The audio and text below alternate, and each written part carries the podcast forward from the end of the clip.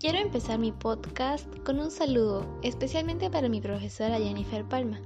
Espero tenga un buen día y que mi trabajo sea de su agrado para sacarme mi debido 20. Eh, no mentira, mis. Ok, comencemos.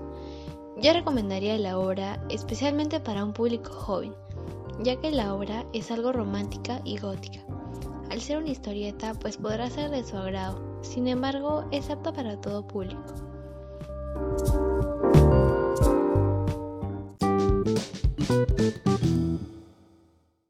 Continuación, hablaré sobre el trama de la obra, mas no seré específica con todos los detalles al respecto, porque mi idea es poder cautivarlos y crear interés para que ustedes mismos puedan acabarla.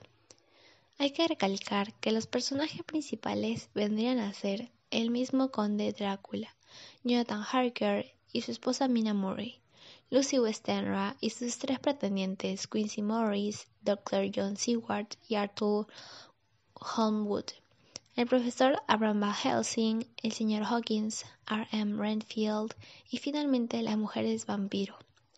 La obra nos habla sobre un abogado llamado Jonathan Harker, que realiza un viaje a Transilvania, en el país de Rumania, para conocer a su nuevo cliente Drácula.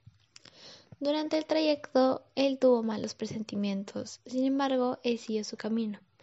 Él tenía que visitar a ese cliente, ya que este era un millonario y eso podría ayudarlo profesionalmente, ganando prestigio. Al llegar al lugar acordado, se encontró con su cliente, y se hospedó en su casa varios días. Los peores días de su vida, ya que se dio cuenta que estaba habitando con vampiros. O eso era lo que él creía. Con planes catastróficos. Finalmente logra escapar trepando por una alta pared. Mientras tanto, en Inglaterra ocurren sucesos inexplicables, tales como la muerte de todos los tripulantes de un barco, un pescador y los inusuales síntomas de Lucy, una gran amiga de su esposa. Con el paso del tiempo, Lucy va empeorando y lo raro es que le crecieron los colmillos. Por lo tanto, sus tres pretendientes van a visitarla y a cuidarla. Sin embargo, termina muriendo. Algunos sospechan que es un vampiro, así que van a visitarla en el cementerio.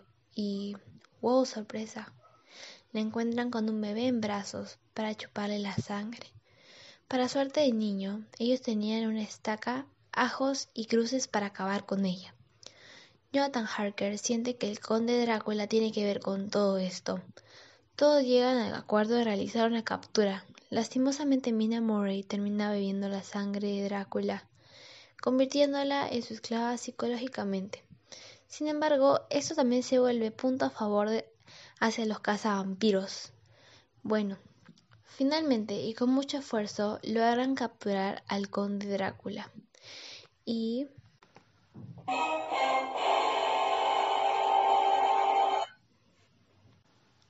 ¿Qué pasará después? Solo tú podrás averiguarlo.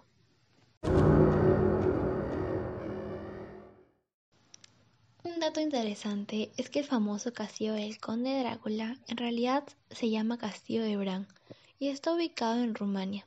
Lo más asombroso es que tiene más de ocho siglos de antigüedad, y eso no es todo. Tiene una gran historia y un gran valor que se estima que es por encima de los 140 millones de euros. El castillo logró fama mundial cuando el escritor Bram Stoker lo inmortalizó como la morada de Drácula, la cual fue basada en la historia del príncipe Vlad Tepes famoso por sus tácticas sangrientas de guerra, y es así como Stoker termina dando el título al príncipe como conde Drácula. Lo interesante de esto es que ni el príncipe ni Stoker pisaron el castillo de Bran, pero esto no fue problema ya que igualmente el castillo ganó mucha fama.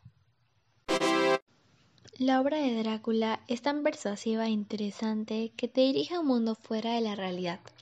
Lo más irónico es que casi literalmente está basada en hechos reales, ya que se dice que a Stoker desde muy pequeño le contaban historias de terror, lo cual también ayudó a realizar todas sus obras. Durante una época surgió un rumor en el que los vampiros existían.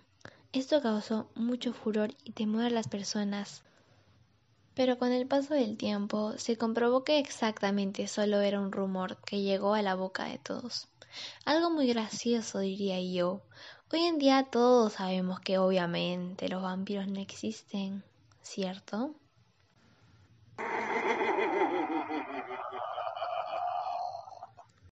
Yo recomiendo totalmente al 100% esta magnífica obra, porque aparte de que te ayuda a soñar, tiene una garantía de un mes.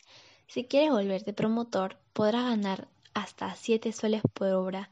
Y por último, si tienes la suerte de ser el comprador número 1000, tendrás la oportunidad de ganar un viaje al castillo de Bran en Rumania.